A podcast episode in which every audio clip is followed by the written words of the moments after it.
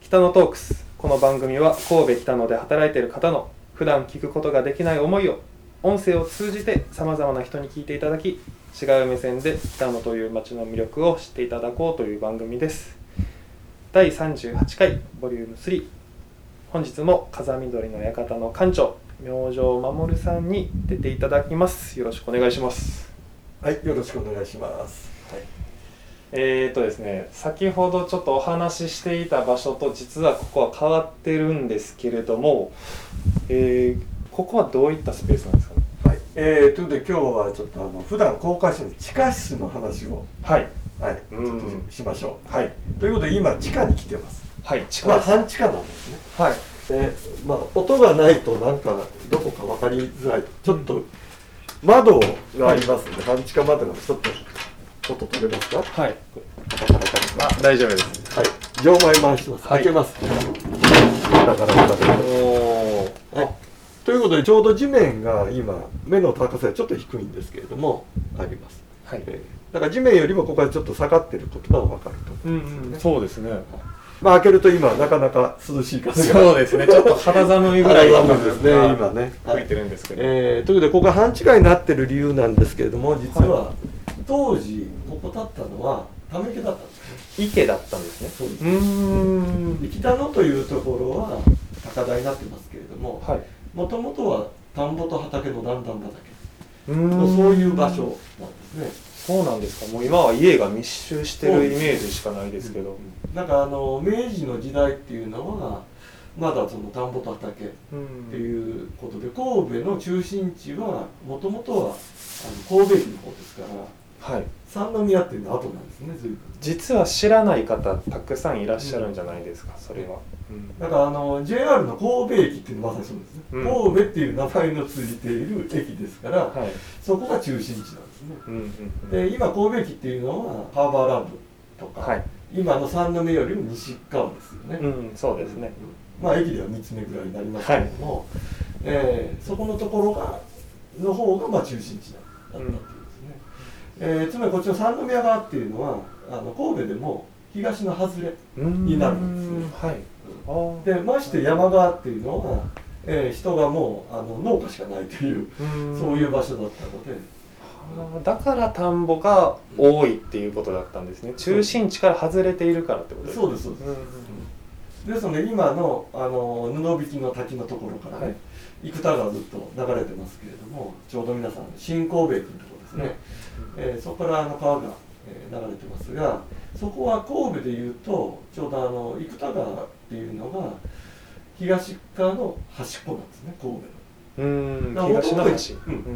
えーあの兵庫の津というふうには言い方もしてましたから兵兵庫庫のっていう言い方の方が、えー本来の中心的な言い方、あーはいはいはいで神戸っていうのはあくまでも三宮界隈の今の生田神社がありますけれども、はい生田神社の氏子さんのはい官兵衛一族といううん当時あったそうです、うんそういう人たちが氏子として支えてて、うんまあその字から神戸っていう名前あが、そうなんですようんなったようですねあー神戸から神戸に、うんうんうん、だからその氏神様をさせて皆さんそういう人たちのところから名前が来てるとういんううん言われてますね、うんなるほど神戸の名前のルーツですよねまあそれ以上にあの単純にここが、えー神戸の中心地から東側北側の外れうんうんうん北東側の外れの位置だっていうふうにまあちょっと認識いただいてはい、だからあの住宅地ではなくて、うんえー農家があって田んぼだったけどそういう場所であったということうんですねでそこがあの外国の人たちが、まあ、建物を建てるにちょうど立地条件的には良かったまあ、これはあの日本人とあまりこう交わらないようにするっていう一つありましたからあー中心地だと日本人とやっぱり顔を合わす機会が多くなってトラブルあって困るわけですよねうんでだから居留地もあるんですけれども居留地開発がなかなか進まなかったので、えーまあ、外国の人たちも一緒に住みたいと。えーというところでどこがいいかって言った時にあんまり日本人のいないとこだったらいいだろうといううんのでこの地が選ばれたっていうのがあるわけですね。なるほでど、まあ学部の人にとっては高台で南斜面でうん日が当たってでそのまま真っすぐ降りると距離地に行けるという地取りから行くと非常にまあ便利な場所、うんうんうん好きな立地条件だったっていうのがあると思うんですですうーんね。うまく住み分けができていたってことですねそうですねうんで、えーまあ、最後たまたまなんですけれどもこの田沼に上がった立ったこの場所がなんでため池かっていう話なんですが、はい当時はだいたい一区画300か500坪ぐらいでうーん洋館っていうのははい建ててたようなんですね。結構大きいですよね結構大きい最初の話ではここは70坪しかないっていう話でしたもんねそううですんで建坪が70坪です。はいうで当時の敷地って500坪ぐらいあるんですよやっぱりー、んこの池自体が。はいうん特に山側の北側ですけどそこに2メートルテニスコートがあったりとかテニスコートが、うんええ今あのもうあのマンションが建ったりしてますけれども、はいトーマスさんがここを建てた時には、んえーその敷地としては池を埋め立ててそしてそこに家を建てているわけですけれども約500坪近くあうんの敷地面積としてあったようですでそのうちの、えーまあ、南側の方の100坪ぐらいのところに、まあ、家を建ててうんうんであと庭があってテニスコートがあってっていう、うんえーまあプールはありませんうんはいまああのそういうあの広いところでっていうところでたまあもともと建てたっていううん面白いでだすねからあの他の洋館もほぼあのやっぱりそれぐらいのあのえー広さをやっぱりお庭をやっぱりつけて作るっていうのがあったんですけうどんうんうんうんうんだからまあ普通に家を建てても周りがこう、えー、池が囲まれてちゃんとあの庭があるうんうと、えんー広い庭があるっていうのが多分どこも、あそれがスタンダードだったってことですか、うんうんだと思いますうんであの明治もですね、はい明治はもう最初からそういうすごい建っていくんですねでここのトーマス邸が建ったのは明治の終わりなのではいもうあのすでにあのまとまった敷地が結構なかったらしいんですよねうーんあはあはあはあ家を建てる場所が場所がない少なかった、うんなかったとまとまった土地がもうなかったとうーんいうことらしいんですね、はい、うんうんそれで選んだのはじゃあここはどうだっていうことでもうすでにあの田んぼと畑もほとんどなくなっていってはい、で灌漑用水としてのため池の役割だったのが、もう機能ほとんどしてなかったみたいでだったらここはどうかっていうヒントも選ばれるよ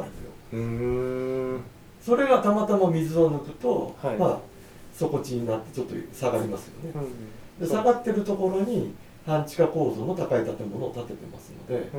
あの本来半地下作ろうと思ったら地面掘らないといけないんですけれどもはい掘らなくてよかっもともと沈んでるからそうそうそたただし地盤がやっぱり弱いんでああそうです地盤管理はしなきゃいけなかったみたいなので、うんかなり杭を打ったりなんかしてうーん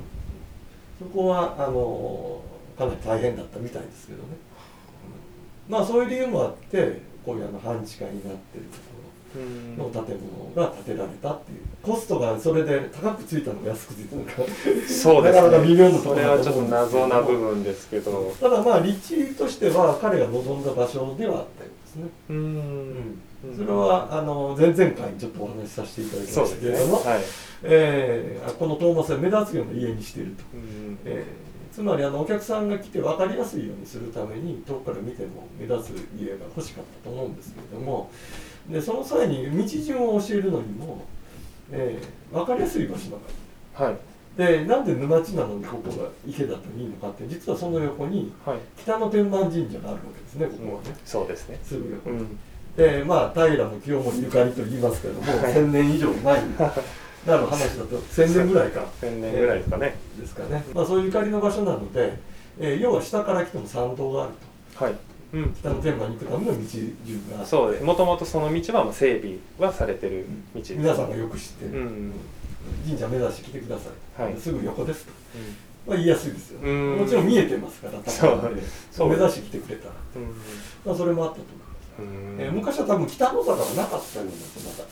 だあそうなんですかちょっと整備のうはっきりは僕もそこまでは調べてないんです道はそんなに広くなかったまあトアロードが1本目、うん今の、うんはいあそこがメインの南北に走るうんここに上がってくる道で、はいそれ以降で少しずつ道ができていったようなんですけど、うんだからそれまでは田んぼ田畑あぜ道のこうくねくね道、はいうん、一宮神一社宮神一宮社神社ですねあっちの方からこう来る道が多分当時ここに来る道だったみたいですよああじゃあだいぶあの通られた方は分かると思うんですけどだいぶ細いくねくねしたそうです道ですよねそうそううんだからあの北野の人はね多分家の人って今でもそうだと思うんですけど、はいあ間にちょっと入った人はの立ってたら家を説明するのに場所すごく難しいと思うんですよ。ああ本当ですねね、GPS 見てきてっていうのが今ねないあれです そうよですねうんだから本当一昔前っていうもう10年前だと、うん家を説明するのにあのローソンとこ曲がってね1本目こうちょっとぐるっと回ってるからそこ曲がってとかね みたいな言い方しないといけないからそうですね意外と説明大変だうんあとわかりやすいもでちすろん掃除もね、うん一緒の話だと思うんですよ、本当ですね神社の横にやるからっうんて言われたらすぐわかりますもんねうんもう見えてるから、うんね、そこ目指してきてっていう言い方もできると思う、うんまあ、そこはやっぱ強みとしてだなかるらほど何もない多分あの萌木の館さん今はすぐここの横なのではいあれですけれども、ない時はあの前の公園がない時代っていうのもずっとなかなか、あね北野町広場がなかったうんうんでそこにもこう家が建ったりとかしてたようなんですよあでトーマス製が建った後もすぐ前にも家が建ってるんですね、ううんだから前のあのちょうどあぜ道っていうか手を広げたぐらいの広さっていうのは、まあ、要は馬車道っていうかね人力車が通れるとか、はいまあ、そういうのが基準だったようなんですけれども、そそういう道しかなかった頃はあの説明するのに、えーうちはね、えーっと神社のところからそのまた細いところほんとは見えてくるからって 多分まあそんな言い方です、えーここの地下、えー音だけであれなんですけどあの、えーむき出しで今レンガのあうんの台所跡とかはいっていうのがあります、でこれはあのかまどがあったんだろうっていうのは煙突につながってる排気のところが今開いてるんですね、うんそうですねうん、なんかこの辺のところにかまどがあってそこから火を、えー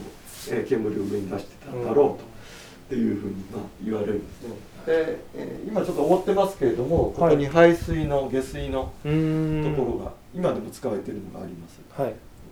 でだから水回りがあのあったっていうのも、えー残ってますので、うんえーまあそういう意味で言うとここであの、えー食事を作ってたっていうふうに言われてるんですねでまたあの探検ツアーの時は見学できますので実際見ていただくと、あうんこれかっていうの分かるんですけれども、えー今殺風景になってるっていうのは実はあの地下に関しては、はい当時の写真あるいは図面それとも一切残ってないんですね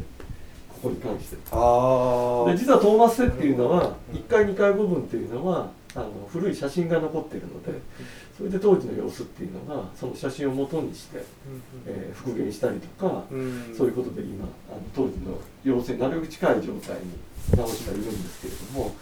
地下に関しては一切資料がないんですよ。うんなのでうんこうまあ手つかずのままといいますかはい、復元するのは難しい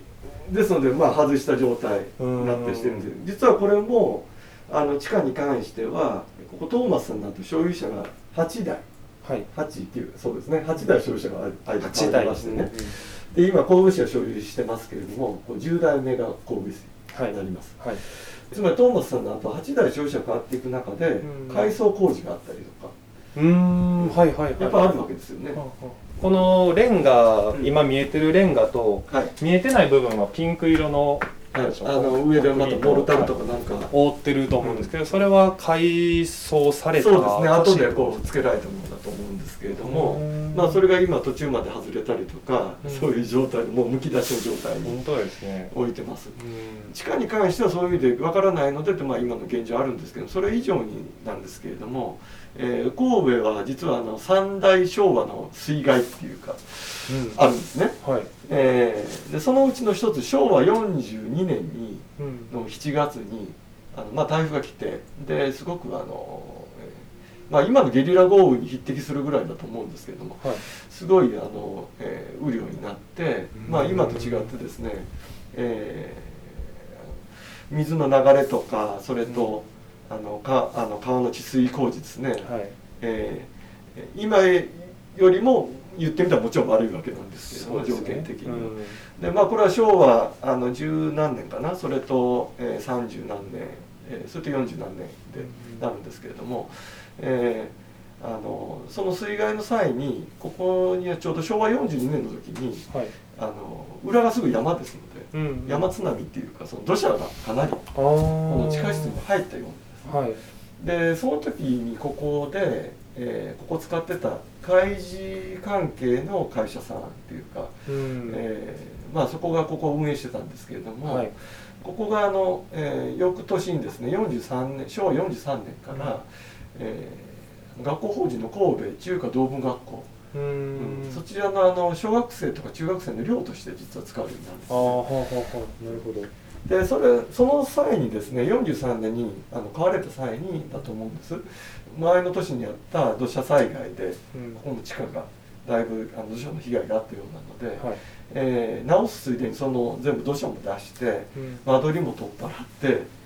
うーんで、えーその寮として生活しやすくするためにあー大あの食堂を作ったりとか、はいそういうことされたようなんですよ、あー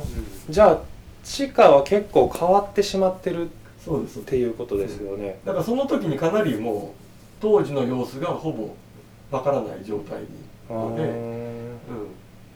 あの改築されたようですね、なるほどうんうんそれそれまである程度はあったのかもしれないんですけれども、まあその水害がなかったらまた変わってたかもしれないんですけれども、うんまあ、水害によってあの、えー土砂を取り除きいろんな設備を変えたりとか、そういったことはされたようなんですね。うんううんんだこからの地下だけでもそんだけねいろいろまあ代も変わって歴史も積み重なっていってるっていうレンガの上にモルタルが重なっているように そうですね、はいうんそうすごいなと思いますねだからまあ当時のレンガをむき出しで今あのうん見えてるとかありますけれども、はいあ100年前のレンガがこのまま積まれてるんだなってういうのんはもちろん見えますで、えーまあそれを思いながら当時、まあ、ここがどんな感じで、えー生活してたのかなというのをねちょっと想像するっていうことになると思うんですけれども、想像力っていうのがね逆に今の我々にはこう求められてるっていうか、うん、あ昔の生活どうだったんだろうっていうことですねそうですね思いを馳せると言いますうんうんまあそれもまた一つのあのものの見方で楽しみかなっていう思いますよね、うんなるほどまあ最後にはい、なんですけどこの風見鶏の館の館長としてはいどういうところを次の世代に伝えていきたいですかねえーっとやっぱりその歴史ですよねかなと思いますよ建物っていうのはまああのひょっとしたらあの、えーまああと1000年2000年ぐらいはひょっとしたら維持管理に残るかもしれないけどまあそれを過ぎると本当に文化遺産で昔あったよねみたいに朽ちていったりとかそういうこともあるかもしれないですよね。でそうなってききた時にその戦争があったりとか、まあ、わずか、えー、トーマス制が立ってからその数十年の間に、まあ、いろんな出来事が世の中の第一次世界大戦があったり第二次世界大戦があったりとか。でもちろんあの我々生きてる時代で言えばさっきの水害もそうでしょうしであの神戸のあの震災もあったりとか、まあ、その建物がこう経験してってるで人もそこで経験したりとかっていうのを共にしてる期間もあったりとかひょっとしたら300年後500年後また何かあってそここが同じように文化財に残ってるとすればね。はいであ昔は最初の頃はこうだってまた間にこんなことがあったよねなんてその間の人も思ってるかもしれないし、うんうん、そうですだから建物がは人間よりも長くあのもちろん生きるっていう考え方できますけれども、えーなるほどはい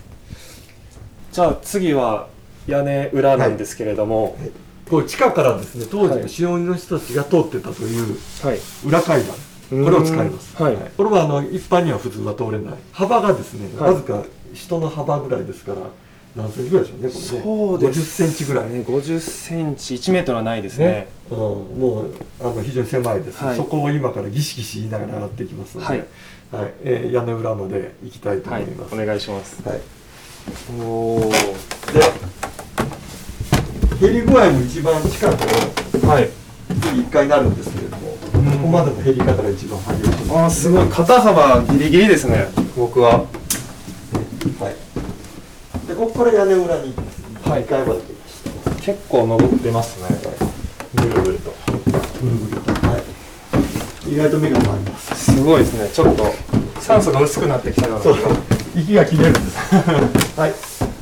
ということで屋根裏到着しましたはいおーおー広い広っここが屋根裏なんですねえなんかコテージに遊びに来たぐらいの広さありますね 広さありますよね結構あるんですよえあの1階と2階のあのフロアと同じ面積なんですからだからさっき見た建物70坪なんで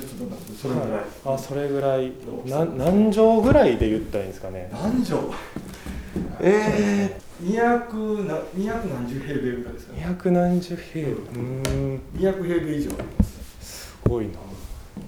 結構広いですよ本当ですねこれはもうその当時のままそうのですはい木で作られてるあのえーと色がちょっと違うところは新しい、はいはいあの補は修をしてますいすごい新しい木とやっぱ黒ずんだその当時の木とええ混在してる形なんですけどそれとあと震災の時に補修工事した煙突があの鉄骨でちょっと補補補強されてるああこう鉄骨に囲まれてるのは煙突ってことですか、はこれが一番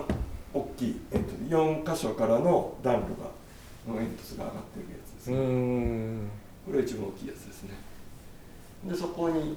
もう一個あります、もう一本それと今階段の右手奥にあるんですけど、そこにもう一本ありますあ3本あるとあその右手奥の煙突が、あの調理場からそうのですそうです煙が上がってくる、うん西側ですよねえー、そうです西側のはい煙突ってこと北北西ですね西ですかね、はいうん北西ですね、はい、そこの煙突ですねここってかなり広いんですけど、普段使われてた痕跡とかってまあねおそらくは一般的には洗濯物干したりなんていうのがヨーロッパではあーまあ、一般的です、うん屋内にうん、屋内に外にあんま干さない、はいはねうんイタリアとか南に行くとまた変わるんですけれどもそうなんですねそうお国柄本当でに柄ですね、うん洗濯物を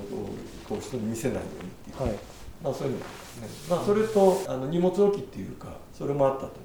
うんでここの館のですねちょっと面白いっていうか不思議なんですけど実はもう一部屋奥に部屋がえーこんなに広いのに部屋がもう一つあの今みあのいるところっていうのはこうトラスになってて、はい木がそのむき出しの屋根なんですけれども、そうですよね実は今から入るところっていうのはちゃんと部屋作りなんではすさあということで入ってみましあはいおおすごいあょう今ドア開けました、はい、じゃあ中に入りますすごいです急に本当にちゃんとした立った感じだと4畳半っていう感じでそうですねまあもう少し広さはあるうんこれ実はちょうどあのこの真上がこの中心の真上が風見鳥のところです三角形のこの風見鳥真下ですよね上に風見鳥がそうですだからここがちょうど風見鳥のパワースポットパワーを今ガンガンビンビンと感じてるんですけここどの真下で来るんですよへえあ風見鳥っていうのは魔除けとかってそういうあの宗教的な意味意味合いもあったりするので、うんうんうんすごいですね北の町広場ももちろん見えますし向こうの港の方までそうそうこれはもうちゃんと見えるでしょうんだからあの辺の高い建物がなかった時はもちろん船がもうそこにまでいるのが分かるんですよはいはい埋めた埋め立てられてちょっと遠くなってますけどそうですね、あのだから今の、えー取っ手のとこうろのん方ですけれども、うんまあ、ここはでもよくあの見えますから、逆に船からでももちろんこっちが見えると。うんだからトーマスは貿易商の人だから、ーここから双眼鏡で船が入っているのを確認したりとか、うんまあ、そういったこともしてたかもしれないです。窓も可愛いですよね下は四角の窓が2つはまってて、上はうん何でしょうかまぼこ型の そうですね汎用汎用形のねはいうんまあ、当時流行ってるうんあの形でもあるんですけど、で、まあ、ここは謎なのは、これ二重窓になってて、あ本当ですねこっち側開くんですけど、向こう側は会議っていうか、はめ殺しなんですよ。ほ開かないんですよ。ーなんでなんでしょうね換気はできないですよねそう考えると換気はできない。うんでも開けることはできるとできる。だから不思議なんですよ。なんで内側しか開かないのか二重ってことは防寒的な意味合いな。はあなるんのかかがなあったとの思かうんもですけしれどないし、ここまで寒い場所ではないとは思うんですだから常時ここにいたともあんまり思えないし、んそまあ、う今、天満宮さんならちょうどそうですね、うん同じ高さで見える。本当ですねあ確かに神社あの階段を上がってってうん。ああ踊っ神て社てからよくあの、岡田緑の写真があるんですけれども、は まあそれがちょうど向こうからこっちを取れば、うんまさに、あのもうよくある写真ですね鏡にとってはねあの山形という写真になっちゃいますけだどからよくよく考えるとこの部屋は何だろうっていうんですふうに映りますそううんでちゃんとここの部屋って鍵かかるんですよあ内側からですかいや外からあ外側からですかあ鍵が鍵穴があって鍵がついてるんです本当ですね鍵スライド式の鍵穴が出てくるパターがねこっちないんですよンうんだからたひょっとしたら宝物を大事なものを入れて閉めてたのかもしれないですあこれはこれは分からない ですまあ友さんがどういう使い方したのかってーいう、推測の域は出ないんですけどでもその可能性は大いにありますよねうんなんかすごいあのこのキュッ て全然滑らないこの感じがまたいいですよそうねですねうん、アンティーク好きの方とかもこういう屋根裏に来て、うんね、かかってるランプうんもそうですし、うんこういう木とか見るとすごい楽しそうな感じがしますね。うんなんかまあ当時はちょうど第一次世界大戦の前ですからあのドイツの人たちがちょっとひょっとすると集まっていろんな、うんそのえーお互いにその知り得る情報とかそういったものであの話をしたりとか、うんそういう場にしてたかもしれない、そうですね、うんああ会議できる場として、まあ秘密結社でもないんでしょうけれ どもまあそうですえーそのねドイツ人スパイからいろんな人がこう話をうんなんかをしてたのかもしれないなんていうまあちょっと当時のせ政治情勢を考える妄想が膨らみますね、と、まあ、あとはあの一人娘エルさんがいたのでエルさんこの中にいてお仕置き部屋だったのかなんていう ちょっとうん一応光は ああこう最高はできますけど、買いかかっちゃうよっていうのうんがあってまあそれもなかったでしょうと思いますけど、うん、まあさあここはどんな部屋に作られて当時何をしてるのかそうですねここでどんななんか歴史ドラマだったのかなんていうこともうんちょっと考えると面考白いかえらもしれれないましたですね。うん。えーありがとうございます。はいというのがこの屋根裏で。うん。えー今回は風緑の館館長の明星守さんに出ていただきました。ありがとうございました。はい